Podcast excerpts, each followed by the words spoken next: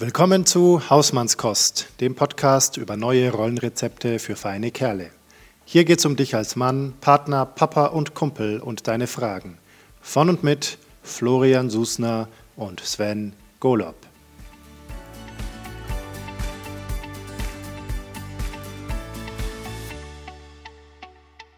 Einen wunderschönen guten Morgen. Hallo. Hier sind wir wieder bei Hausmannskost, dem Podcast für Männer und allem, was dazugehört. genau, genau. Und bei uns gehört jetzt auch heute noch was, noch jemand mehr dazu. Eine große Freude. Wir haben unseren ersten prominenten Gast eingeladen und zwar niemand Geringeren als Nils Pickard. Halli, hallo, juhu. Ähm, Nils, von wo schaltest du dich gerade zu? Ich sitze an meinem Schreibtisch in Münster. Mm. Hat es bei euch auch ein bisschen geschneit? Es hat äh, nur geregnet. Gestern war so ein bisschen für heute Morgen die Panik, ob die komplette Stadt gefroren ist, weil es eben nicht geschneit hat, aber es war warm genug in der Nacht, dass es heute nicht glatt war. Mein, mein Sohn war ein bisschen enttäuscht. Gestern war er ein wenig unmotiviert, in die Kita zu gehen. Dann habe ich ihm Spachtel in die Hand gegeben und dann hat er erst erstmal draußen Eisflächen abgekratzt und als er dann gesehen hat, dass ich äh, die Autoscheibe geföhnt habe, war er so begeistert, dass er gesagt hat, ja, jetzt, jetzt ist gut, jetzt, jetzt können wir auch in die Kita. Also die Handwerkstricks laufen. Genau, man, man kann eine Scheibe kratzen, man kann aber auch sie föhnen und dann mit, äh, mit so einem Abziehding das Wasser abziehen. Das dauert einfach viel, viel kürzer, macht die Scheibe nicht kaputt. Voll clever. Das heißt, du hast einen Föhn in deinem Auto oder ist Nee, ich habe äh, das, das Auto steht quasi direkt neben dem Haus. Ich nehme eine Verlängerungsschnur, nehme einen Föhn mhm. und föhne kurz das Auto. Dauert eine Minute, fertig. Wow. Wow. Wenn ich, wenn ich nicht Fahrrad fahren würde an den meisten Tagen, dann würde ich mir das abschauen. Ich mache das auch an, an den meisten. Wir haben ein Lastenrad, das gehört zu Münster. Mhm. Aber äh, an manchen Tagen mu muss ich danach noch irgendwas erledigen und habe irgendwelche Termine und dann brauche ich doch das Auto. Mhm. Ja, cool. Ja, für mich ist heute auch das Auto flach gefallen, leider wegen Wintereinbruch. Mhm. Aber das war dann, waren dann die öffentlichen, die waren schon gekratzt. Alles klar. Na, dann starten wir mit unserer kleinen Check-in, oder? Florian, magst du anfangen? Sag ich fange heute mal an mit meinem Check-in. Ja, ähm, mir geht es heute tatsächlich ganz gut, obwohl es alles ein bisschen hektisch war. Wir hatten, wie gesagt, in Nürnberg Wintereinbruch und zwar richtig viel Schnee, aber das war insgesamt eher schön als blöd, weil ich habe zwei Kinder zu Hause, die sich schon gestern oder schon vor einer Woche wahnsinnig darauf gefreut haben, dass es ja Adventskalender gibt. Und dieses Jahr hat es sich irgendwie ergeben, dass es sogar drei Adventskalender gibt, weil äh, auch dann Onkel und Tante noch geschenkt haben, weil sie, sie so wenig sehen können. Und mein dreijähriger Sohn vor allem, der kannte das, also der kennt das vom letzten Jahr eigentlich schon, aber das weiß er nicht mehr und der kennt auch Schnee nicht mehr so richtig, das weiß er auch nicht mehr. Und seine Schwester hat ihn schon darauf eingestellt, dass ja Schnee kommt und das Adventskalender kommt und so. Und dann heute früh, ziemlich früh, früher als sonst, äh, war ziemliches, ähm, ziemliche Freude im Haus und meine Kinder sind äh, hüpfend durch die Wohnung gelaufen. Allein schon, weil es schneit. Also ich glaube, für sie hat heute mit bombastischem Effekt die Weihnachtszeit angefangen. Es schneit und man darf drei Adventskalender aufmachen. Besser geht eigentlich nicht. und, und danach war dann auch das ganze Hickhack und hin und her mit in den Kindergarten kommen und in die Schule kommen und Schnee und dann Straßenbahn kommt nicht und so. Das war dann alles okay, weil es hat sich gelohnt. Cool. Cool. Sven, wie ist es bei dir? Ähm, ja, also ganz ähnlich. Ich gehöre, glaube ich, jetzt tatsächlich äh, offiziell zu den konvertierten äh, Weihnachtsfreunden. Also ich nähere mich dem langsam an. Bisher war ich der Grinch. Aber es ist irgendwie, ah, ich weiß auch nicht, irgendwie liegt so eine Magie in der Luft. Also als ich dann heute Morgen ähm, den Junior auf dem Schlitten, er mit Weihnachtsmannmütze und äh, ja, wir dann halt hier durchs Dorf äh, Gerenthier schlittend sind, also es war einfach sensationell. Ähm, irgendwie auch die Blicke dann von den Leuten, alle so wohlwollend, alle gut drauf und ach, es ist irgendwie, ich habe mich so ein bisschen hinein, hineinversetzt gefühlt, so ähm, in äh, Christmas Carol von hier, Charles Dickens, ne? Und, und ich als Ebenezer Scrooge dann konvertiert. Merry Christmas. Also ich bin richtig happy. Das klingt gut. Ich freue mich total über Schnee. Ich hatte aber die letzten Jahre keinen kein Schnee. Wir haben an der Ostseeküste gewohnt. Jetzt in Münster, da ist Schnee auch nicht so häufig. Wenn, ähm, wenn Schnee da ist, dann freuen sich die, die Kinder. Dann wird es auch cool und weihnachtlich und schön. Aber nur, nur grau und nur nass und nur kalt ist, ist mir echt zu viel. Und je älter ich werde, umso mehr nervt es mich und umso mehr freue ich mich auf den Frühling, auf, auf warm, auf Kirschblüten, auf nicht mehr sechs Jacken anziehen, auf nicht mehr rissige Hände, weil kalt halt, ähm, das liegt mir mehr. Ja, Ähm, genau, das führt mich tatsächlich gerade, äh, weil ich gestern Abend nochmal in, in äh, dein hervorragendes Buch reingeblättert habe. Und ähm, was ich ja tatsächlich äh, einen schönen Hinweis fand, um auch in dieses Gespräch gut reinzukommen, war ja ähm, nochmal so dein Hinweis darauf, dass du relativ selten gefragt wirst, wo sind jetzt eigentlich gerade die Kinder? Ähm, wie, ähm, ich, also um, um das für mich mal so begreiflich zu machen, vier, vier Kinder, richtig? Genau, ja. Im, Im morgendlichen Marathon im Winter fertig machen. Kannst du das mal kurz erläutern, wie, wie, das, wie das funktioniert? Ja, ähm, ganz knallhart. Meine, meine Große ist 15, mein Großer ist 13. Damit habe ich nichts zu tun. Die stehen vor mir auf, die müssen vor, vor mir in die Schule. Das passiert doch schon eine ganze Weile. Ähm, das wissen sie auch. Ähm, das war nicht, nicht leicht, aber ich habe eben noch zwei Kinder. Mein, äh, mein Kleiner ist sechs, meine Kleine ist vier. Mhm. Das heißt, die brauchen mich dann morgen und die, die wollen dann essen und dies, dies, das und, und Klamotten und dann der, das ganze Chaos, was ihr auch kennen werdet. Ähm, das steht dann bei denen an, aber meine Großen äh, machen das komplett alleine, machen sich was zu essen, schwingen sich aufs Rad. Ähm, wenn das alles zeitlich gut läuft, habe ich quasi von neun bis halb drei äh, Zeit zu arbeiten und hier den Haushalt irgendwie zu schmeißen. Dann hole ich gegen drei die Kleinen ab. Äh, zwischen eins und teilweise fünf schneiden hier die Großen rein. Irgendwann um äh, 16 Uhr, 16.30 Uhr kommt meine Lebenskomplizin von der Arbeit. Dann machen wir den Nachmittag und Abend und dann Repeat. Klingt wow. nach ähm, einem ordentlichen Ablauf. Ja, es ist tatsächlich so, dass man das alles sehr gut planen muss und ähm, dankbar ist für Routinen, die, fun die funktionieren, für Abendroutinen, dass dann um, um halb acht klingelt mein Handy, dann wissen die Kleinen, jetzt geht's hoch mhm. und dann Bettkram machen und vorlesen, singen und so. Und fürs Wochenende gibt es dann nochmal eigene Sachen, die aber auch sehr routiniert laufen. Ähm, und diese Routinen erlauben uns die Ausnahmen, die den Kindern und uns dann auch Spaß machen. Ohne diese Routinen ähm, fällt das hier komplett zusammen. Wir sind sechs Leute. Ähm, da gibt es Dinge, die, die klar, klar sein müssen, die, auf die Verlass sein muss, die, mit denen man planen kann. Und alles darum herum kann man dann frei gestalten und freischieben. Und das sind dann auch die Dinge, die Dinge, die, die Spaß machen und die dann auch erlauben, dass die Routinen Spaß machen, weil man sie dann wertschätzen kann. Mhm. Wie, wie hast du denn, oder wie habt ihr denn als Familie denn jetzt gerade auch die, die erste Lockdown-Zeit im, im Frühjahr erlebt? Ich meine, du sagst, Routinen sind wichtig und dann plötzlich genau ähm, alle Routinen erstmal auf Pause. Ja, es war ziemlich krass, aber gleichzeitig war es so ein bisschen die Verlängerung von einer Routine, bei der ich dachte, ich könnte mich davon erholen. Ich habe ja also im letzten Jahr ähm, vor allen Dingen nachts dieses Buch, Buch geschrieben und meine Lebenskomplizin äh, ist schon vorgegangen, ein halbes Jahr nach Münster. Das heißt, ich habe meine vier Kinder äh, in Laboe an der Ostseeküste alleine betreut. Äh, die meiste Zeit und nebenbei gearbeitet und nachts halt dieses Buch geschrieben. Dementsprechend ähm, dieses Gefühl für meine Kinder ähm, in der Hauptverantwortung zu stehen und so, ein, so, eine gewisse Form von Überlastung und Übermüdung hatte ich die ganze Zeit schon davor und hatte mich eigentlich darauf gefreut, mich ähm, davon jetzt zu erholen und das ein bisschen entspannter angehen zu können. Und dann hat Corona das im Prinzip verlängert. Das war auch nervig. Das hat mir vor allen Dingen die Arbeitstage geklaut und ich musste es dann wieder alles in die Nacht schieben. Aber ich bin das sehr gewohnt gewesen. Ich bin auch zu Hause arbeiten gewohnt gewesen. Ich bin es auch gewohnt, das jetzt schon seit Jahren und Jahrzehnten freiberuflich zu Hause zu arbeiten und so einen ganz getakteten Plan, Plan zu haben, wann ich esse, wann ich Haushalt mache, wann ich schreibe, wann ich Telefonkonferenzen mache, der ganze Clan, äh, wenn, wenn man sagt, ich bin Autor, dann klingt das immer so super, oh, der ist Autor, ja, aber es heißt de facto, wenn du was wegschaffen willst, dass du so einen ganz spießigen Tagesplan hast. Und wenn du dich an den hältst, dann klappt es. Und wenn du nebenbei noch, noch, noch Sport machst, dann, dann äh, kannst du dich auch einigermaßen zusammenhalten. Äh, aber wenn du das nicht machst, dann wird es halt echt schwer. Mhm. Mhm. Was ich mich, ich habe ja selber zwei noch recht kleine Kinder, was ich mich ganz oft fragt, nämlich immer dann, wenn es gerade anstrengend ist mit den Kindern, ob es, wenn die größer sind, weniger anstrengend wird oder nur anders anstrengend. Du hast ja jetzt so quasi beide, beide Extreme, also die kleinen und die großen Kinder.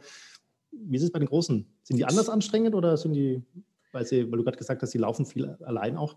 Die sind anders anstrengend, die sind aber auch anders cool und machen mir anders Spaß. Das macht mir eine der, der größten Freuden in, in, in meinem Leben ist, meinen Kindern dabei zuzugucken, wie sie äh, zu sich selbst kommen, wie sie Selbstverantwortung übernehmen, wie sie Dinge für sich selbst bewerten und Entscheidungen treffen.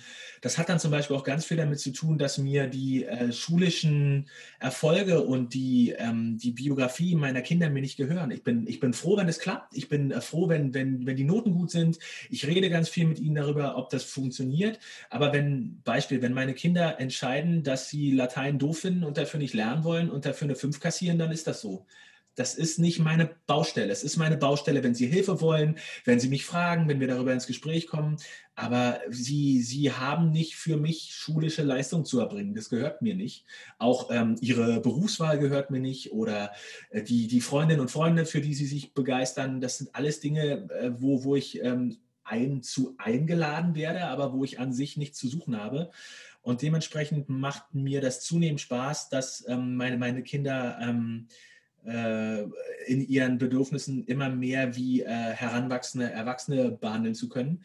Das äh, gibt auch Konflikte und es nervt auch. Das hat dann auch viel, viel davon, dass man mit MitbewohnerInnen zusammenwohnt, die aber nie für irgendwas bezahlen. Das ist ein bisschen nervig. Ja? aber äh, sie, sie sind meistens auch netter und es gibt weniger Konflikte. Und äh, die sind beide sehr speziell und sehr eigen und ganz, ganz großartig. Oh, das ging gerade runter wie Öl. Schön. Ähm, jetzt frage ich mich gerade, ob das jetzt der passende Zeitpunkt ist, um den Brüller der Woche dazwischen zu schieben. Absolut. Das machen wir nämlich. Weil ich finde, genau so aus dem Leben gegriffen soll es ja sein. Also, Brüller der Woche. Nils, hast du zufällig gerade ein für uns ich, dabei. Ich habe hab gestern über Pinkstings eine, eine Anzeige für ein T-Shirt geschickt bekommen. Das ist nur, nur für Jungen, das war äh, grün. Da steht drauf, bitte nicht kuscheln. Ich kann dir überhaupt, ich kann euch nicht sagen, wie unfassbar mich das aufregt. Ich habe an der Stelle auch schon wieder gemerkt, ich, ich beschäftige mich im Moment viel mit Texten und ich habe ja bei Pinkstings auch das Privileg genossen, so ein bisschen Campaigner zu lernen, also zu überlegen, wie macht man Kampagnen, wie schiebt man das an, wie ähm, bricht man Shitstorms von, äh, von, vom Zaun, um Leute zu ärgern. Und bei dem Chart habe ich gemerkt, so, ah, es juckt mich schon in den Fingern. Ja, es juckt mich in den Fingern, irgendwas zu machen, weil es mich echt richtig abfuckt. Ja, ich, das ist jetzt die tausendste Vers Version von Jungs sollen, sollen nicht kuscheln und nicht weich sein und brauchen keinen Trost. Und echt, ich kann es nicht, nicht, nicht mehr hören. Das fuckt mich richtig ab. Mhm. Das würde dann dazu passen, wenn das Shirt dann auch nur auf Kochwäsche und ohne Weichspüler gewaschen werden soll. Ja, vermutlich, genau. Und das gibt es halt auch nur für Jungen und das ist alles, es ist, äh, ich hasse alles daran. Außer grün. Ich mag grün, aber der Rest ist. ja, so ist das. Oh, Backe. Mhm. Danke für die Kaufempfehlung. Sehr gerne. Oh, shit. Haben wir noch was? Ja. Hm? Florian? Soll ich anfangen? Okay. Ja, äh, ja, mein Brüller der Woche ist ganz frisch von heute Morgen ähm, aus dem Schneechaos. Und zwar war es dann schon irgendwann so, dass ich meine Tochter in die Schule gebracht hatte. Dann war noch unklar, ob ich es schaffe, heute das Auto wegzubringen, weil wir keine Winterreifen drauf haben bis jetzt. Das vergessen wir jedes Jahr. Äh, wir haben auch schon mal vergessen, im, Winter die, äh, im Sommer die Winterreifen runtermachen zu lassen. Die sind da echt schlecht organisiert.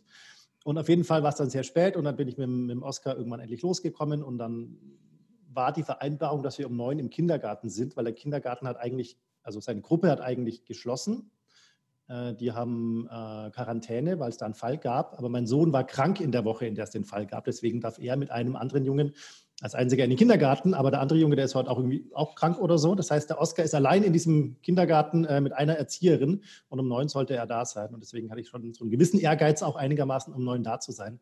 Das hat sich aber ganz schön nach hinten verzogen, weil wir auf dem Weg zum Kindergarten natürlich Straßenbahn fahren mussten. Das ist nur eine Station, aber wenn es Straßenbahn gibt, fährt man die auch mit Oscar. Und dann sind aber mehrere Schneepflüge vorbeigefahren. Mhm. Und ich fand er so cool, dass er dann angefangen hat, äh, selber Schneepflug zu spielen. Das heißt, bei jeder größeren Schneeverwehung sind wir stehen geblieben oder er ist eigentlich, hat sich hingelegt und hat Schneepflug gemacht. ähm, und ich wollte, ich war ein bisschen ungeduldig, aber ich habe es ihm, glaube ich, nicht so spüren lassen. Ich habe da ein bisschen mich äh, gezwungen, ihn die, in, den, in, die Zeit zu lassen, weil letztendlich die Erzieherin ist eh nur für ihn da, dann wartet halt eine Viertelstunde und das hat er sehr genossen. Und eigentlich war es total süß und total schön und er hatte seine Schneeklamotten an, es war alles gut und dann haben wir halt Schneepflug gemacht. Die ganze Zeit. ich sollte auch, aber ich, äh, das habe ich geschafft, durchzusetzen, dass ich nicht mache. da ja. komme ich gleich nochmal drauf zurück. Dankeschön für die Inspiration. Genau, das war mein Brüller. Sven, wie schaut es bei dir aus? Oh, meiner war, ähm, ich weiß nicht, kennt ihr das, wenn ihr in, in dieser kindlichen Welt drin seid und plötzlich die erwachsene Welt reinbricht und du einfach nur denkst, oh Backe, in diese Welt kommt mein Kind? Ähm, ich war mit, de, mit dem äh, Junior unterwegs ähm, im Dreirad, der, der soll gerade so ein bisschen oder will gerade so ein bisschen üben, äh, Pedale zu treten. Und dann war schon wieder also durch die Dorfsiedlung, äh, singen laut zusammen den Bibi und Tina Titelsong. Ähm, was mich bei einem Dreijährigen schon echt fasziniert, dass der echt so richtig textsicher ist. Mhm. Ähm, und kommen aber dann hier in der Gegend an einem ähm, roten Kombi vorbei und ich muss den echt noch fotografieren, weil ähm, das einfach, ich finde das so schlimm. Und in dieser heilen Welt plötzlich gucke ich auf dieses Auto hinten drauf und denke, das ist doch jetzt nicht dein Ernst. Also dieses Auto hat offenbar zwei Auspuffrohre, rechts und links unten. Und über jedem Auspuffrohr klebt an der Stoßstange hinten ein ein, rot, äh, ein schwarzer Aufkleber mit, der mit dem Schriftzug Alles für Greta. Na, oh Mann. Was ist das mit, mit, mit, mit Männern und heranwachsenden Frauen? Das, das ist alles so übergriffig und eklig. Meine Güte. Alter Verweiser. Ja, das ist auch so klassisches Pinkstings-Material, nicht? Ja, ähm, ich das ist mal das, rüber. Ja, genau, genau. Also ich, und es war, ich, ich merke richtig, wie ich jetzt schon wieder anfange zu zittern, weil in dem Moment ja. habe ich echt überlegt, okay, jetzt mal kurz klingeln und fragen, sag mal, was genau ist hier eigentlich los? Was ist mit ihm? Oh Mann, gut. Das ist ein Aufreger auf jeden Fall. Ich hab, ähm, es gibt es ja auch mit so äh, Greta-Puppen, die von Brücken gehangen werden oder die äh, so Aufkleber, äh, die dann quasi Greta darstellen sollen, äh, die, die dann am, am Galgen aufs Auto geklebt werden. Es ist schon, es ist schon bezeichnend, mit, mit, mit was für einer Selbstverständlichkeit ähm, insbesondere Männer mittleren und älteren Jahrgangs da meinen, ihre Übergriffigkeiten gegenüber äh, Frauen ähm, und ihre internalisierte ähm, Misogynie ausleben zu können. Das ist schon, also auch wie, wie schnell das, das, das da ist, ja, dass es da keine zehn Schritte gibt oder, zehn Brandmauern, an die Mann dann kommt und sagt, nee, nee, das ist nicht cool, nee, das lasse ich, sondern das so völlig normal stattfindet, so als wäre das komplett in Ordnung. Das ist schon krass. Also was ich, also wenn ich jetzt so ein bisschen drüber nachdenke, halt einfach auch noch so unfassbar daran finde. Also ich meine, dass jemand äh, das, das sozusagen in seinem Verhalten an den Tag legt äh, und ähm, vielleicht sowas sagt. Das ist schon mal die, die erste Brandmauer, wie du sagst. Aber jetzt, wenn ich mir vorstelle, so jemand läuft in einen Kopierladen zum Beispiel und sagt, das hätte ich gern für mein Auto. Ja. Können wir, also ja, er muss ja dazu nicht in Kopierladen, es gibt dafür die entsprechenden Shops im Netz und äh, da kaufen dann nur die Leute ein, es wird auch von nur solchen Leuten verkauft und dann äh, dann finden sie sich alle zusammen super gut. Ähm, aber der Mechanismus ist ja auch nicht neu. Also ich als Vegetarier kann dir an der Stelle sagen, diese Leute, die dann Witze darüber, darüber, machen, dass ich äh, ihrem Essen das Essen wegesse oder dann so Sachen posten, wo sie ein Schnitzel essen und sagen, das ist für, äh, das will ich alles überhaupt nicht wissen, ist doch dein scheiß Schnitzel. Äh, was, was hat denn das mit mir zu tun? Aber das muss halt, das muss halt äh, ganz klar belegt werden und äh, ohne jetzt psych, äh, psychologisieren zu wollen, aber der, der, der eigene ähm, Unterlegenheitskomplex, dass man eigentlich weiß, dass da was nicht stimmt oder was im Argen ist oder vielleicht man nochmal nachdenken muss, muss dann mit dieser riesigen Überlegenheitsgeste überspielt werden. Und das passiert dann auch mit äh, Greta. Ich glaube, ein Stück weit geht es ja auch ganz stark darum, äh, ein vorhandenes Weltbild aufrechtzuerhalten. Also ich habe meine Welt verstanden, wie sie ist. Und ich glaube, ich habe ordentlich drüber nachgedacht äh, oder redet es mir ein und ähm, deswegen muss das so sein. Ich glaube schon, dass da eine Rolle spielt, dass man äh, merkt, dass das Weltbild gefährdet ist und dass es vielleicht zusammenbricht und dass es auf einem wackeligen Fundament steht, weil andere Leute mit einem, mit einem Welt, Weltbild, das mit, mit anderen mh, hm, konfrontiert wird, haben diesen Drang ja nicht. Die können dieses Nebeneinander ja zu, zulassen. Mhm. Da geht es ja nicht darum, dass man die gegeneinander laufen lassen muss, sondern das läuft dann so nebenher, das ist dann gleichwertig. Aber diese Abwertung von, von anderen Weltanschauungen, die finde ich, die habe ich den Eindruck, findet schon sehr deutlich statt, wenn man eigentlich mit dem eigenen ähm, nicht mehr so ganz sicher ist oder die, die, die Fakten nicht dafür sprechen. Dann äh, pumpt man das auf und dann macht man sich wichtig und dann nimmt man sich mehr Raum, als man sollte. Mhm. Da muss ich jetzt ein bisschen auch an, an, an Trump, gerade in Amerika, denken, wo das ja, ja auch passiert. Ähm, wo das ja auch äh, erstaunlich viele da nach wie vor hinter Trump stehen und sagen, ja, äh, die Wahl war massiv manipuliert, ja. nur weil Trump das sagt. Genau. Und wenn du, wenn, wenn, wenn du dann nach oben drauf passt, wie sehr der Mann sich seit Jahren und Jahrzehnten aufbläst und wie wenig der drauf hat, mhm. ähm, dann passt das auch dazu. Mhm. Ja.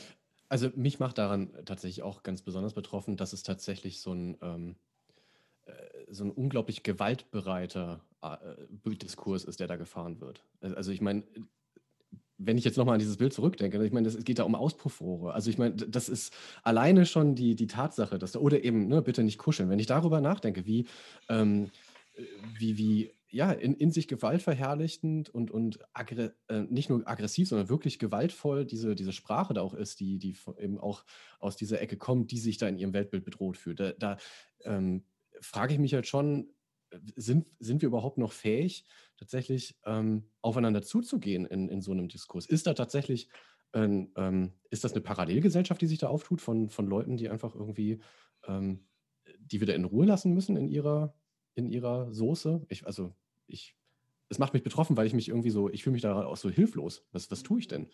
Ähm, Gerade auch im Hinblick auf mein, auf mein Kind. Ne? Also also ich würde, ich würde äh, je nach Alter, mit, wenn, wenn das Kind das merkt, äh, das schon thematisieren wollen. Und das kann man ja auch dann je nachdem, wie aufnahmebereit das Kind ist und wie vieles davon schon äh, versteht, ähm, thematisieren. Das merkt man an, an den, den Fragen, die gestellt werden.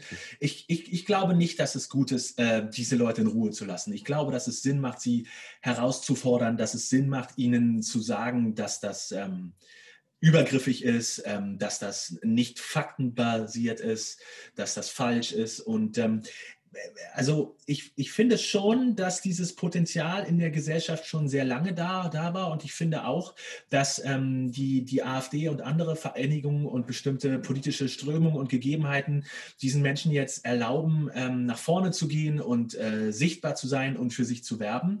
Mhm. Aber gleichzeitig halte ich es für wichtig, dass sie sichtbar sind, äh, damit wir im Prinzip wissen, was in den Köpfen der Leuten vorgeht und uns nicht nach 20 Jahren wundern, so, wie konnte das passieren, sondern dass ganz offen diese ganze, ähm, die, die, die, diese Frauenverachtung, äh, diese ähm, äh, Fremdenfeindlichkeit auch Leuten gegenüber, die, die hier nicht fremd sind, die auch schon sehr lange nicht fremd, fremd sind, mhm. ähm, ähm dass, dass wir das alles adressieren können, dass wir mit den Leuten, wenn, mög wenn möglich, in, in Streit kommen und diese Gefahr, dass die andere anstecken, ähm, das, das sehe ich nicht. Also ich glaube schon, dass wir einen Diskurs herstellen müssen, so, solange er möglich ist, um mit diesen Leuten zu streiten und ähm, diese Ideen, die, die sie haben, ähm, herauszufordern und äh, mhm. als das zu demaskieren, was sie sind. Schlechte, richtig beschissene Ideen. ja. Was ich da selber auch aus eigener Erfahrung teilweise sehr herausfordernd finde, ist da ähm, in, in, eine sachliche Diskussion zu gehen, weil solche Sachen, wenn man die mitkriegt, die regen einen ja auch tatsächlich auf. Mhm. Gleichzeitig erscheinen sie einem auch relativ platt. Also man meint dann, also ich meine dann auch schnell, äh, ich, also ich, ich, weiß es besser. Mhm. Äh, was aber natürlich als Voraussetzung für den, für, den, für den Diskurs, der so ein bisschen auf Augenhöhe geführt werden soll, äh, auch schwierig ist. Ähm, und das finde ich herausfordernd, da in so eine Dis Diskussion reinzugehen und mit solchen Leuten ähm, faktenbasiert äh, zu diskutieren. Also das Ziel muss ja nicht sein, die zu übertönen oder die, die also die quasi äh, in die Ecke zu treiben, sondern das Ziel muss ja sein, dass die auch zu einer Einsicht kommen letztendlich und sagen, oh ja, stimmt, vielleicht soll ich da nochmal drüber nachdenken. Ich glaube, das kann nicht das Ziel sein. Wenn das das Ziel ist, dann hast du verloren, weil du dir dann eine Aufgabe zumutest, die du äh, in, in den meisten Fällen nicht stemmen kannst. Nein, das Ziel muss sein, dass du konsistent mit deiner eigenen Weltanschauung lebst, dass du deinen Kindern zeigst, dass, die, dass diese Dinge nicht unwidersprochen stehen gelassen werden und dass du die anderen einlädst, die, die Positionen zu überdenken. Aber es ist nicht dein Job, die von A nach B zu bewegen. Das okay. funktioniert nicht. Es gibt einen französischen Fußballer, der mal gesagt hat, äh, mit ähm, Rassisten oder mit so jemandem wie, wie Donald Trump zu äh, streiten, ist wie mit einer Taube Schach zu spielen. Die schmeißt die ganzen Fi äh, Figuren um, kackt auf das Brett und führt sich danach auf, als hätte sie gewonnen. Das ist, und das kannst du nicht ändern. Das bedeutet, wenn du dich, äh, wenn dein, dein, dein Ziel ist, ähm, die die Weltverbesserung oder auch das, das ähm, Bewegen, das Erweichen von einer Person, dann hast du, glaube ich, echt verloren. Sondern ich würde dir empfehlen, und ich glaube, das ist auch das, was du tust, so authentisch und so nachdrücklich, wie es geht, deine Position zu vertreten und auch so einladend wie möglich. Und ähm, wenn, wenn es gut läuft und wenn ihr beide einen guten Tag habt, dann äh, wird sich die andere Person womöglich auf dich zu, auf dich zu bewegen. Und wenn der Tag noch besser ist, dann, dann bringst du vielleicht Verständnis dafür auf, warum sie sich äh, an diesen Ort bewegt hat, äh, an dem sie jetzt steht. Weil es natürlich, glaube ich, auch ähm, also bei solchen Leuten auch nicht schwarz und weiß gibt. Also jemand, der sowas auf sein Auto schreibt, ist da vielleicht auch schon recht weit. Aber in ja. diesem Umfeld mag es sich auch den einen oder anderen finden, der da ein bisschen offener oder, oder, oder bereiter ist, äh, auf eine echte Diskussion sich einzulassen. Ja.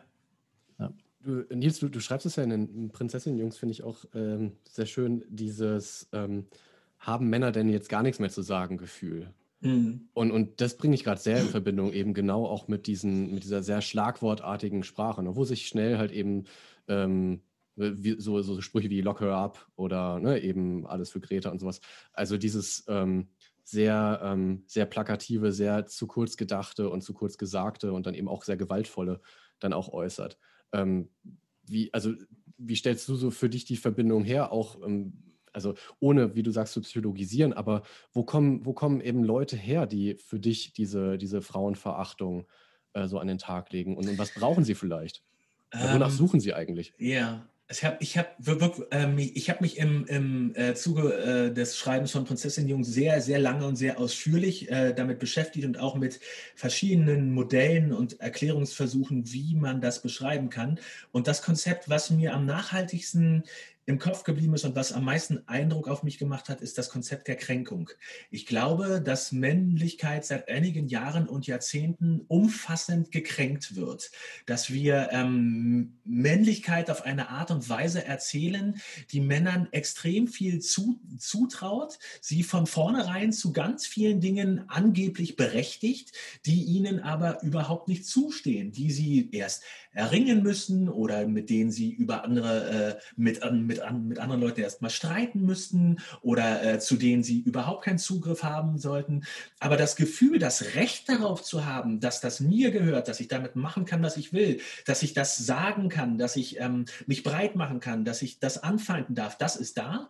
Und äh, deswegen vertieft sich dieses Gefühl der Kränkung und ein Ergebnis davon sind dann solche Auspuffe zum Beispiel. Und ähm, an der Stelle ist es mir auch immer wichtig ähm, zu beschreiben, dass Männer das nicht zwingend falsch verstehen. Das heißt, die Art und Weise, wie wir Männlichkeit erzählen und wie Männer so äh, sozialisiert werden, ähm, veranlasst sie dazu, genau das zu finden. Das heißt, es ist nicht so, dass sie das falsch verstehen. Es ist nicht so, dass ähm, Männer äh, das Gefühl haben, man sollte grundsätzlich mit, mit Frauen respektvoll um, umgehen, sondern wenn sie durch ihr Stadtbild laufen und sexistische Reklame äh, sehen, wo Frauen halbnackt für, für Fußbödenbelege äh, werben müssen und für Heizkörper und für Hundefutter, dann ist das genau das, was wir ihnen vermitteln. Wenn wir Männern vermitteln, dass Romantik daraus besteht, dass sie den ersten ersten Schritt gehen, dass sie sich Mühe geben, dass sie Frauen nachlaufen, dass sie aus einem Nein ein, ein, ein Ja formen, dann, dann, dann haben sie doch den Eindruck, dass sie genau das tun, was man von ihnen erwartet, wenn sie sich übergriffig verhalten. Und deswegen machen wir es uns zu leicht, wenn wir einfach nur sagen würden, die sind doof sondern das, das ist das, was wir ihnen die ganze Zeit eintrichtern. Und gleichzeitig finden wir völlig, völlig zu Recht, dass, dass, dass wir mit dem, was sie damit machen, da nicht mehr zurechtkommen können und dass wir dagegen Einspruch erheben sollten. Und das tun wir auch. Aber der, der, Ein, der Einspruch muss davon flankiert werden, dass wir darüber nachdenken, dass wir Männlichkeit neu erzählen und die Ansprache verändern und das verbessern damit sie die Option haben zu sagen, nee, das ist, das ist nicht cool. Wenn ich dann Nein kriege, dann ist das in Ordnung. Verun Unsicherung ist in Ordnung. Da, da, damit, kann ich was, was, damit kann ich was machen, damit kann ich was herstellen. Das macht was mit mir. Und das wäre diese, äh, diese Form von, von Kränkung ist das, woran man, glaube ich, ähm, das, das, das, das Tiefste, an das man mit Männern gehen, gehen muss und woran man mit ihnen arbeiten muss, um die Situation zu verbessern. Mhm. Mhm. Wenn du sagst, man muss mit Männern arbeiten, ähm, Was heißt das für dich? Also in welcher das heißt, das heißt, mit ihnen ins Gespräch gehen, das heißt, sie in ihrer Lebensweise herauszufordern, mit ihnen gemeinsam Dinge zu hinterfragen. Das heißt nicht, ihnen ständig Sachen ins Gesicht hauen und sagen, du, äh, du bist falsch, das ist schlecht, das ist furchtbar, aber ähm, ich habe im Zuge von Prinzessin-Jungs und auch von anderen Projekten, äh, an denen ich arbeite, immer wieder gemerkt, dass Männlichkeit etwas kostet. Wir alle zahlen einen Preis dafür. Und es gibt diesen Diskurs, dass wir Männern schon seit einer ganzen Weile versuchen klarzumachen, was das für andere kostet. Und das ist auch sehr wichtig, dass wir dann äh, Solidarität mit denjenigen äh, einfordern, die diese Form von Männ Männlichkeit etwas kostet. Ja, Gewalterfahrung, Gewalt gegen Frauen, Gewalt gegen Kinder, ähm, diese ganzen Übergriffigkeiten, all die Dinge. Ähm, aber es kostet sie auch sel selber was. Es kostet sie Gefühle, Gesundheit, Erfolg, Glück, Partnerschaften, die Beziehung zu ihren Kindern. Das ist, das ist eine riesen Rechnung, die da aufgemacht wird. Ich habe den Eindruck, dass Männer davon profitieren, wenn man das mit ihnen gemeinsam mal durchgeht, was sie das kostet, der Mann zu sein, der sie heute sind und was es die anderen gekostet hat. Und wenn man das Punkt für Punkt durchgeht, dann merken die meisten Männer, mit denen ich zu tun habe, schon sehr schnell, dass da einiges im, Arm, im, im, im Argen ist und dass sie den Preis für diese Rechnung vielleicht überhaupt nicht bezahlen wollen und dass wir dann womöglich eine andere aufmachen sollten und das so, wie es läuft, nicht mehr tun sollten das bezeichne ich als Arbeit. Hm.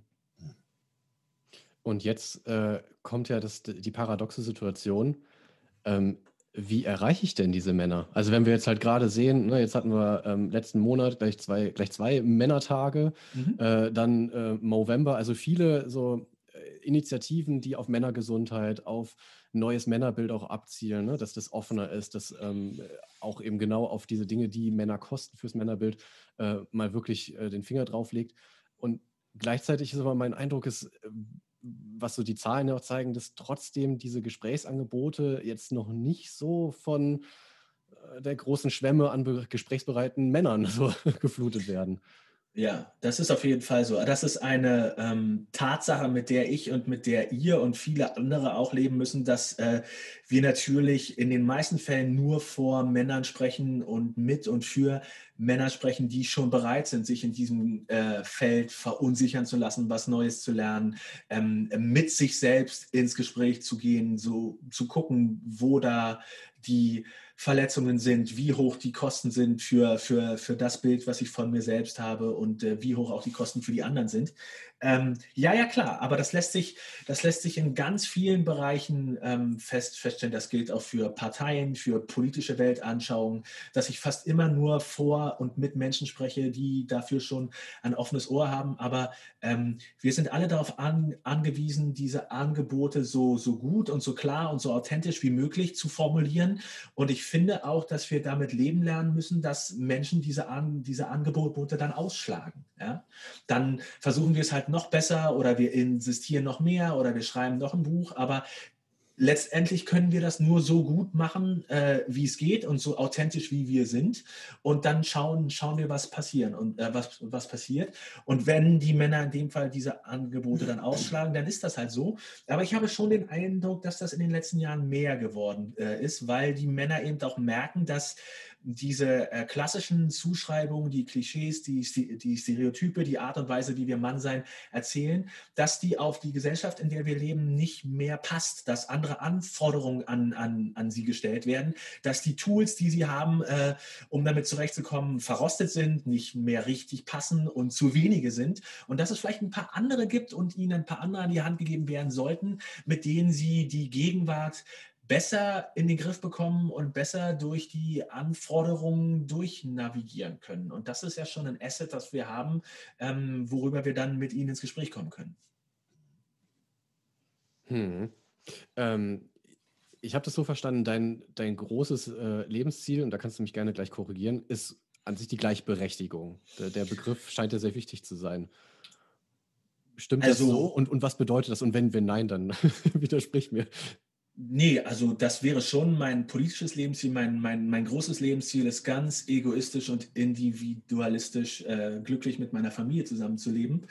Ähm, alles andere ist dem nachgeordnet. Aber das leitet sich daraus ab. Das kann nur funktionieren, äh, wenn wir in Gleichberechtigung leben, wir als Familie. Und das kann auch nur dann funktionieren, bis zu einem gewissen Grad, wenn die Welt um uns herum in Gleichberechtigung lebt. Schon. Und das bedeutet eben, auch das ist mir ganz wichtig, ich will keine Gleichmacherei. Ich behaupte nicht, dass alle Menschen total gleich sind. Wir sind äh, auf der Basis von fundamentalen Gemeinsamkeiten fundamental verschieden. Und genau deswegen müssen wir gleichberechtigt werden, weil wir nicht gleich sind. Genau deswegen ist es wichtig, dass wir ähm, frei, geheim und gleich wählen können und dass nicht die Reichen drei Stimmen haben und dass man sich nicht auch wenn es hart klingt, man muss sich nicht politisch bilden, um wählen zu dürfen. Das hat alles nichts damit zu tun, sondern es ist eine gleiche Wahl. Und ähm, Gleichberechtigung heißt, dass man die Unterschiede anerkennt und die Leute nicht trotzdem, sondern deswegen gleichberechtigt.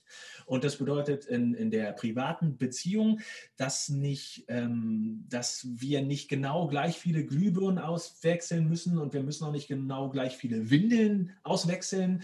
Und wir können auch trotzdem noch äh, unterschiedliche Interessen und, und Fähigkeiten und Begabungen haben. Aber mittel- bis langfristig sollten beide und alle mit Wohlwollen den anderen Personen gegenüber im Auge haben, dass die nicht zu kurz kommt und dass das Ganze gleichberechtigt ist. Ja, das wäre das Ziel. Genau. Dann hätte ich jetzt noch die Anschlussfrage, weil du ähm, in, in dem Buch genau an der Stelle, wo es da um das Thema so Gleichberechtigung und, und wie wir in die Welt kommen geht, äh, von, von der Gerechtigkeitstheorie von John Rawls sprichst. Mhm. Und das Spannende bei Rawls ist ja dieser Schleier der, der Unwissenheit. Ne? Ja. Dass die, die Leute, wenn sie dann in diesen idealen Naturzustand kommen, erstmal gar nicht wissen, wie es dann nachher aussehen wird. Das heißt, sie müssen sich, bevor sie wissen, wer sie dann nachher sind, entscheiden, wie wollen wir denn eigentlich zusammenleben. Und mein, mein, meine Hypothese ist jetzt, das Blöde irgendwie bei dieser Gleichberechtigungsdebatte ist, dass wir diesen Schleier der Unwissenheit eigentlich so wirklich gar nicht haben, ne? weil ähm, schon irgendwie vor der Geburt gefragt wird, Hängt da was zwischen den Beinen, ja oder nein? Was wird es? Was ist es? Und ich das schon so wahrnehme, dass das ähm, diese Frage nach dem, was wird es, dann halt eben auch so vieles nachher schon auch in den Köpfen entscheidet, ob man jetzt das will oder nicht. Ähm, ich ich frage mich tatsächlich, brauchen wir quasi, also wo, wo fängt für dich dieses, ähm, dieses Nachdenken darüber an, ähm, ja, wie, wie wir Gleichberechtigung dann halt auch als Eltern vorleben und leben? Ah, also ich habe früher, wenn ich diese Frage beantwortet habe, immer so mit Babys begonnen und Schnullern und, und Farben und musste dann aber feststellen, das fängt schon in der Schwangerschaft an, dass man meiner Frau äh, das Geschlecht des Kindes unterstellt hat nach der Haarfarbe, ähm, mhm. der äh, Beschaffenheit der Gesichtshaut, der Bauchform, der Lust auf Fleisch. Ja, lauter so Sachen, lauter so, so Quatsch. Ähm, das heißt, dass das das beginnt schon sehr früh und Kinder und Menschen sind sowieso keine Tabula rasa. Das bedeutet, wir, wir sind keine weißen Flächen, die man neu beschreiben kann. Und der, der, der Schleier des Nichtwissens von Rawls, den finde ich deswegen so spannend. Das ist ja, also er, er ist ja nicht möglich. Das ist ein Gedankenexperiment, das er an, ansetzt und das eben, dass sich dann Leute zusammensetzen und eine neue Gesellschaft planen und die Gesellschaft wird auf jeden Fall besser, weil die Leute eben nicht wissen, als was sie in der nächsten Gesellschaft rauskommen. Und deswegen passen sie genau auf, dass sie, ähm, dass sie gleichberechtigen, dass sie nicht mar marginalisieren. Meine These an der Stelle wäre, dass es in uns Menschen drinsteckt, dass wir uns ähm, anderen gegenüber herablassend äh, verhalten, dass wir uns bereichern wollen. Das ist auch immer Teil vom, vom Menschsein. Ähm, mistig zu sein, Scheiße zu bauen, ätzend zu sein, Gewalt zu üben. Und deswegen würde der Schleier des, des Nichtwissens nie zu einer perfekten Gesellschaft führen, aber zu einer besseren. Das heißt, mhm. ich glaube, wir würden in, die, in dieser Wallschen Nachschleiergesellschaft Wege finden, Menschen zu, diskri zu, diskriminieren, von denen wir heute noch nicht mal träumen würden. Äh, die Länge der Nasenflügel, was weiß ich, irgendwas, ja. Hm. Und würden aufgrund dessen Menschen dann diskrim dis diskriminieren. Und deswegen bräuchten wir auch immer Menschen wie Gleichstellungsbeauftragte zum Beispiel, die das im Blick haben, uns auf die Finger hauen und gucken, dass wir das vernünftig machen und einen aktiven Diskriminierungsschutz aufbauen. Das heißt, es gibt keine große Geste, äh, mit der wir in eine gleichberechtigte Gesellschaft kommen, sondern es gibt nur so ganz itty, bitsy, kleine, fitze Fortschritte in eine bessere Gesellschaft. Und ähm, dazu gehört eben, und das glaube ich, fängt bei uns allen an, dass man sich immer wieder hin, hinterfragt, ähm, bezahlt die Person, die mir wichtig ist, den gleichen Preis wie ich? Leisten wir hier den gleichen Anteil? Und wenn, wenn ich dann zum Beispiel für mich vor ein paar Jahren festgestellt habe, ja, ich mache eine ganze Menge im Haushalt, aber hey, ist das nicht merkwürdig, dass ich mich für Aufgaben entschieden habe, die mir Applaus bringen, so wie Kochen und nicht abräumen, wo überhaupt niemand sagt, oh, das ist aber total nett von dir, dass du abräumst, sondern äh, bei Kochen sagen die Leute, ja, das schmeckt mir toll, danke, dass du für mich gekocht hast. Und ist das nicht seltsam, dass ich mir all die Jobs, für die man Applaus kriegt, gesucht habe, ja, und dass ich dann merke, so eigentlich ist das nicht seltsam, sondern ich mache das, weil ich Applaus haben will. Hm. Und vielleicht mache ich das sogar, weil ich finde, dass mir diese Form von Applaus zusteht. Und ähm, das bedeutet, ähm, meine Lebenskomplizin kriegt nicht so viel Applaus wie ich hey, sollten wir daran vielleicht nicht mehr was tun? Sollten wir darüber nicht vielleicht mal reden? Hat das, ist das wirklich so gleich, gleichberechtigt, wie, äh, wie wir uns das wünschen? Und nochmal, gleichberechtigt heißt nicht, dass meine Frau so viel kochen muss wie ich, wenn sie keinen Bock auf Kochen hat oder wenn sie nicht so gut kocht wie, wie ich mein, mein Vater war Koch, also von daher, ich bin bei uns der Koch, aber sie kann auch ganz toll kochen und sie macht das auch. Und wir haben uns einfach angewöhnt für Abräumen und die anderen Dinge gibt es jetzt auch Applaus. Das hilft. Und dann kann man an ganz vielen Stellen schrauben, die Dinge verbessern und die Dinge gleichberechtigter machen. Ich, oh. glaube, das, ich glaube, das wirkt. Sehr, sehr cool. Ich glaube, das mit dem Applaus, das muss ich mir direkt mal abschauen. Ja. Ich habe eine hab ne biografische Frage an dich, Nils. Bitte. Ja, vielleicht relativ große Frage, weiß ich nicht. Äh, und zwar, mich würde interessieren, was hat dich zu dem gemacht, was du bist? Also was hat dazu geführt, dass du ein Mann bist, dem diese Themen Gleichberechtigung und weg von der traditionellen Männlichkeit und so weiter, äh, was hat dazu geführt, dass du, dass es dir so wichtig ist und dass du auch in deinem Berufsleben dafür kämpfen möchtest? Also zum einen würde ich klar sagen, dass meine Mutter eine Feministin war und ist. Sie hätte das mit Sicherheit nicht so äh, genannt, aber meine Mutter äh, war in der DDR ganz klar eine Dissidentin, ähm, eine, die äh, dafür gesorgt hat, dass, dass ihre Kinder sich über den Rahmen, den die DDR äh, geboten hat, hin, äh, hinaus bilden können. Ähm, mein Vater spielt da eine Rolle, mein Vater, der ein sehr ähm, kreativer und liebevoller und zärtlicher und aufmerksamer Vater war, aber es war auch gleichzeitig ein Vater, der mir ähm, für irgendwelche Sachen ins Gesicht geschlagen hat und mich davor aufgefordert hat, deswegen die Hände nach unten zu nehmen, damit ich mich dagegen nicht wehre. Das bedeutet, mit Sicherheit hat auch die Gewalterfahrung ähm, mich zu dem gemacht, was ich bin. Ähm, die Tatsache, dass meine Mutter meine, meine Kindheit und meine Jugend mit äh, queeren Menschen bevöl bevölkert hat, zum Beispiel mit, mit schwulen Männern, die alle ganz großartig und toll waren und mein Leben bereichert haben, hat sicherlich auch dazu beigetragen. Und dann meine, meine Lebenskomplizin und der, der, der Wunsch mit ihr, eine, eine möglichst lange gleichberechtigte Beziehung auf Augenhöhe zu führen, hat äh, sicher dazu beigetragen. Ich muss da einschieben, dass ich sie äh, schon sehr lange kenne. Ich kenne, die, ich kenne sie, seitdem sie elf ist. Insofern ähm, haben wir auch eine ganze Weile Zeit gehabt, daran zu arbeiten. Und wir sind damit dann noch nicht fertig. Und äh, wir haben auch nicht äh, an dem Punkt begonnen, wo, wo wir jetzt sind, sondern es hat oft genug äh, gekracht und gehakelt. Aber es war immer klar, dass wir beide der Plan sind und dass wir versuchen, äh, diesen Plan ähm, zu realisieren. Das sind so, glaube ich, die, die Pfeile. Mhm. Ich, ich finde es ganz besonders schön, dass du, ähm, dass du diese Licht- und Schattenseiten auch aus, aus deiner Kindheit mhm. so mitnimmst und integrierst in das. Ne? Also, dass du halt sagst, das ist ein liebevoller Vater, aber eben auch eben die Situation, ähm, wo du Gewalterfahrungen gemacht hast, eben genau von diesen liebevollen Menschen. Also genau das sind ja auch die Beziehungsbrüche, die, die eigentlich unser Leben dann auch so ausmachen, dass wir halt Menschen sind mit eben mit Licht und Schatten und dem allem, was dazwischen liegt. Also ja, das finde ich im Übrigen auch an, an dem Buch so wertvoll, dass du ähm, eben da ähm, tatsächlich auch sehr schonungslos bist, das, das so, offen zu legen. Das ist auf der einen Seite, finde ich, sehr mutig und dann aber tatsächlich auch das, was du sagst, ne? ähm, da ähm, für Verunsicherung zu sorgen, indem ja. genau darüber mal gesprochen wird. Also ich, da wollte ich dir einfach mal dafür danken. Gerne. Ja, ich habe wirklich lange mit diesem Gewaltkapitel gerungen. Ich habe es ganz am Schluss geschrieben, weil ich mich echt davor gefürchtet habe. Und ich hatte lange den, den Plan, einen einfach nur abstrakt darüber zu sprechen und zu sagen, es gibt Studien, ich kenne Männer, ähm, das und das, das ist ganz weit weg. Und ich habe dann festgestellt, das funktioniert alles überhaupt nicht. Also ich ziehe die trotzdem heran. Aber äh, wenn ich mich selber an der Stelle nicht nackig mache, dann bleibt die Gewalt, über die ich sprechen muss, wenn es um die Konstituierung von Männlichkeit geht, dann bleibt die immer außerhalb des äh, vom Buch, dann ist die irgendwo ganz weit hinten und wir zitieren sie mal her und gucken sie uns mal an, aber ähm, sie bleibt dann ungefährlich und sie bleibt weit, weit weg. Und ich hatte den Eindruck, ich muss schon schauen, dass ich mich so weit wie möglich aus dem Fenster lehne, um zu zeigen, wie nah das ist und wie, wie weit das in, in die ähm, in die Erziehung und in die ähm, Bildung von Männlichkeit reinragt. Und ich meine, eines meiner Schlüsselerlebnisse war, dass ich vor, vor einigen Jahren äh, vor einer Gruppe von äh, männlichen Stadtbeamten, äh, äh, äh nicht nur Beamte, sondern auch ähm, Mitarbeiter von der Stadtverwaltung über Gleichberechtigung gesprochen habe und über Feminismus und warum das vielleicht auch was für Männer sein konnte.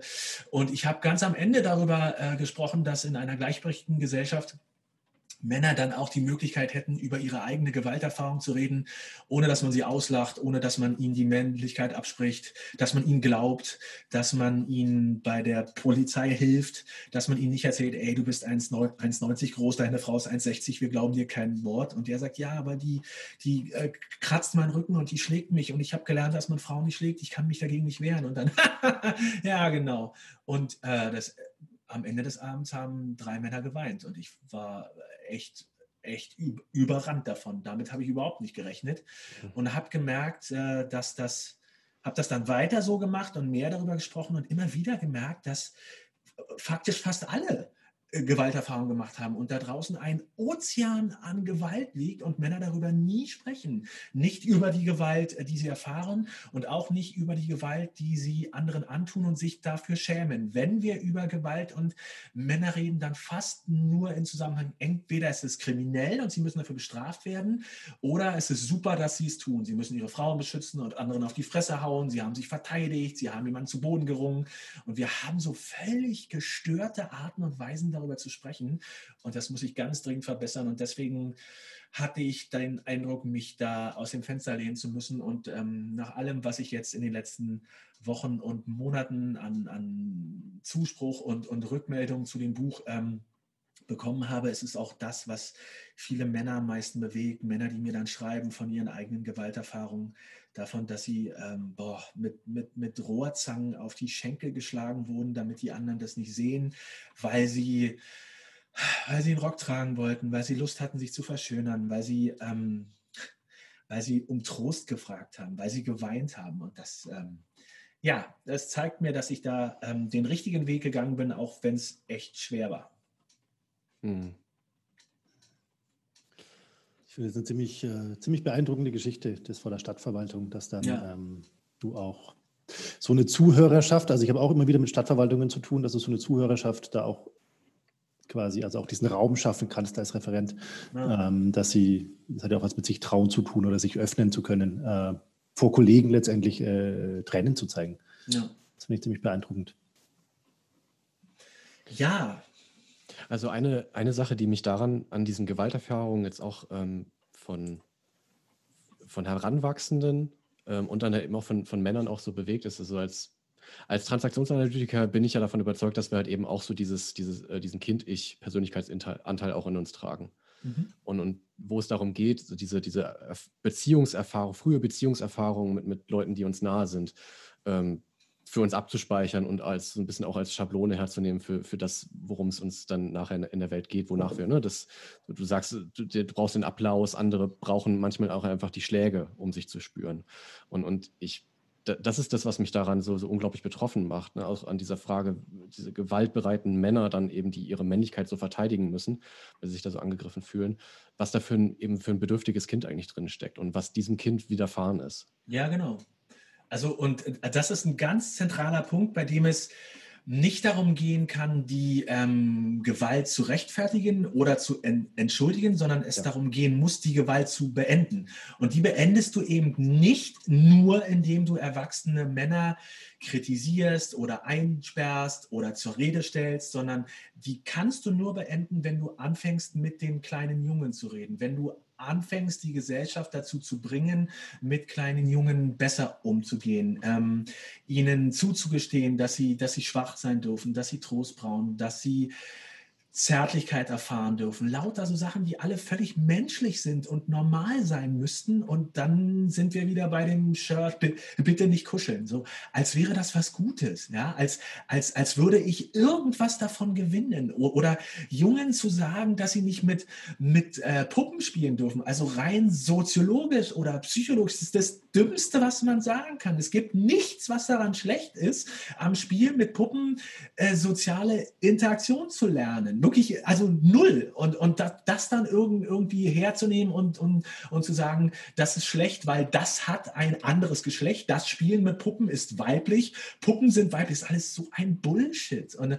ich, ich, ich würde gerne, und es geht eben auch nicht darum, Jungen dazu zu zwingen. Wenn sie keinen Bock auf Puppen haben, dann sollen sie es lassen. Wenn sie äh, kicken wollen, wenn sie sich messen wollen, äh, wenn, wenn sie im Match spielen wollen, dann, dann sollen alle das tun. Das ist doch cool. Ja, aber wenn sie Lust haben auf Balletttanz, auf ähm, sich schminken, dann, dann sollen sie das machen. Ich habe das äh, Florian schon erzählt, glaube ich, dass ähm, meine, meine große Tochter äh, mit, mit, den, mit, mit den Kleinen letztens einen Morgen hatte und dann, dann haben sie zuerst den Song von Powerpuff Girls gehört und dann haben sie ACDC gehört und dann sind sie durch die Wohnung gehüpft und danach haben sie sich die Nägel lackiert. Das hat ihnen alles Spaß gemacht. Warum müssen wir eines davon rauspicken, dem man Geschlecht geben und sagen, das ist falsch? also ich bin echt an dem Punkt, wo ich, ich weiß, warum das geschieht, aber ich weigere mich, das weiterhin hin, hinzunehmen oder dafür auch noch Verständnis aufzubringen, weil es reicht jetzt. Echt, es reicht. Ja, ja es sind wirklich ge genügend Leichen am Wegesrand zurückgeblieben. Ja. Ja. Bin ich absolut bei dir. Mhm, ich finde, man merkt das, also ich zumindest merke das in mir selber auch, diese Leichen am Wegesrand. Äh, wenn sowas passiert, also wenn, wenn, äh, also mein Sohn macht das auch gern mit der großen Schwester, dass er dann irgendwie ein Kleid anzieht, verkleidet, äh, Spänkchen im Haar hat und so. Und das ist auch alles okay. Äh, aber trotzdem merke ich auch, dass da auch ein Teil in mir ist, der anders geprägt ist. Das ist trotzdem da. Und das finde ich herausfordernd. Ich finde, dass es das auch sein, sein, sein darf. Äh, der Weg ist doch, dass du genau wie jetzt in der Lage bist, das zu adressieren. Und äh, das, das, was leider normalerweise passiert, ist doch, dass Männer an der Stelle, gerade Männer eine Form von Verunsicherung spüren und dann nicht in der Lage sind, mit der irgendwie produktiv umzugehen und die ähm, zu transformieren in, in eine Selbstbetrachtung oder in der Form von Neubewertung oder in der Form von neuer äh, Wertschätzung für die ganze Situation. Das sind ja die Dinge, die nicht passiert. Die Verunsicherung, dass dich das anfrisst oder dass du merkst, dass du so nicht aufgewachsen bist oder dass du dir zum Beispiel auch, auch Sorgen machst, dass der Kleine vielleicht geschnitten wird, dass er Gewalt erfährt, dass er ausgelacht wird. Das ist doch alles völlig in Ordnung. Und genau das sollte man Männern und Eltern und Menschen grundsätzlich auch nicht absprechen, dass sie sich Sorgen machen. Was passiert mit meinem Kind, wenn der Junge einen Rock trägt oder äh, wenn meine Tochter sich so und so verhält oder wenn meine Kinder das und das tun? Das ist völlig okay. Aber Männern weiterhin zu erlauben, das in, in, in eine Form von, von Ablehnung und Herabsetzung oder Gewalt zu transformieren, das sollten wir, das ist nicht cool, das sollten wir ver, verhindern. Da sollten und müssen wir Einspruch erheben und sagen, ey, jetzt ist Schluss, bis hierher und nicht weiter. Wir kommen zu unserer letzten großen Aufgabe für heute. Oh ja.